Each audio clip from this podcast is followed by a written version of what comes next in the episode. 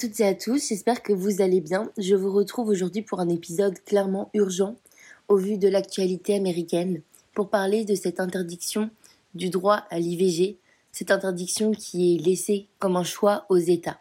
Mais malheureusement, ça risque de concerner plus de la moitié des États américains. En effet, selon une étude, 26 États au maximum pourraient donc interdire l'accès à l'interruption volontaire de grossesse pour les femmes américaines. C'est-à-dire que certaines étant peut-être jeunes, certaines étant peut-être défavorisées, ne pouvant se déplacer dans des États voisins, ne pouvant traverser des frontières, vont se retrouver en situation d'avoir une vie perturbée, comme il y a 50 ans. Parce que pour rappel, le droit à l'avortement américain est basé sur une jurisprudence datant de 1973, c'est-à-dire que 49 ans plus tard, près d'un demi-siècle après, ce droit est de nouveau menacé. C'est pourquoi les grands-mères de toutes ces femmes actuellement, en âge de procréer, pourquoi leurs grands-mères se sont battues, elles vont devoir se battre à nouveau. Et nous allons évidemment les accompagner. Les accompagner d'abord en donnant l'exemple politiquement. D'ailleurs, le groupe parlementaire de la République en marche propose enfin, selon ses déclarations d'hier, l'inscription de l'IVG dans la Constitution française, afin de ne plus baser ce droit sur une jurisprudence comme en Amérique, c'est-à-dire une décision de justice unique qui a une valeur en soi, mais qui n'est pas inscrite aussi clairement, et ni sur une loi, la loi Veil, en France. Aujourd'hui, aux États-Unis, ce qui est frappant, c'est qu'il y a moins de régulation sur les armes que sur le corps des femmes. C'est-à-dire que la première démocratie mondiale ne montre pas du tout l'exemple, et tout comme euh, l'American Way of Life a pu se propager, particulièrement lors des révolutions industrielles ou encore au XXe siècle, les dérives de ce pays peuvent totalement, selon moi, influencer d'autres territoires en hésitation, qui n'hésiteront plus à s'en prendre au corps des femmes, à leurs droits, mais aussi aux droits des minorités, etc.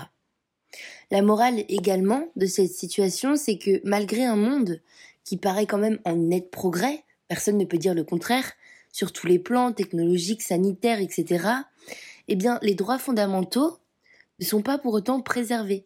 Et tout type de droits fondamentaux. C'est pourquoi il faut que ce soit un combat de chaque jour, et particulièrement en ce moment.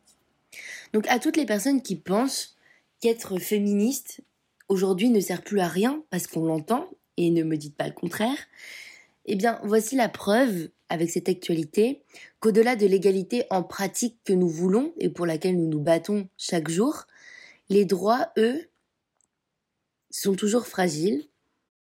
Et également, il y a un point qui est très important, je trouve, c'est que il y a un lien, un vrai lien entre le muselage et le contrôle du corps des femmes avec les situations politiques, géopolitiques, économiques à travers l'histoire, mais aussi aujourd'hui.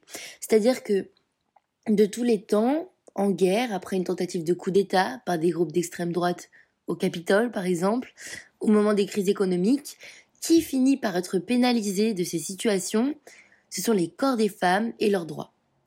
Par exemple, aujourd'hui, on a des cas très précis, surtout cette année. Par exemple, en Russie, avec Vladimir Poutine qui a décidé de légaliser les violences conjugales faites aux femmes ou même en Afghanistan, avec l'arrivée de nouvelles forces politiques qui sont donc extrémistes, dont la politique se base essentiellement sur la restriction des libertés fondamentales des femmes et des libertés tout simplement de vivre de la manière dont elles souhaitent. D'autres exemples existent, mais ce sont pour moi ceux qui illustrent bien la situation, car ils sont vraiment d'actualité. Avant de vous quitter, je voulais juste faire une petite aparté sur une citation de Simone Veil qui éclaire magnifiquement bien la situation, malheureusement, parce que une citation qui date de cette époque ne devrait pas aussi bien correspondre à la situation du monde actuellement en 2022. N'oubliez jamais qu'il suffira d'une crise politique, économique ou religieuse pour que les droits des femmes soient remis en question. Ces droits ne sont jamais acquis. Vous devrez rester vigilant de votre vie durant. Voilà, donc c'est un message pour que toutes et tous, nous nous mettions à être vigilants le plus possible. Je vous remercie d'avoir écouté cet épisode.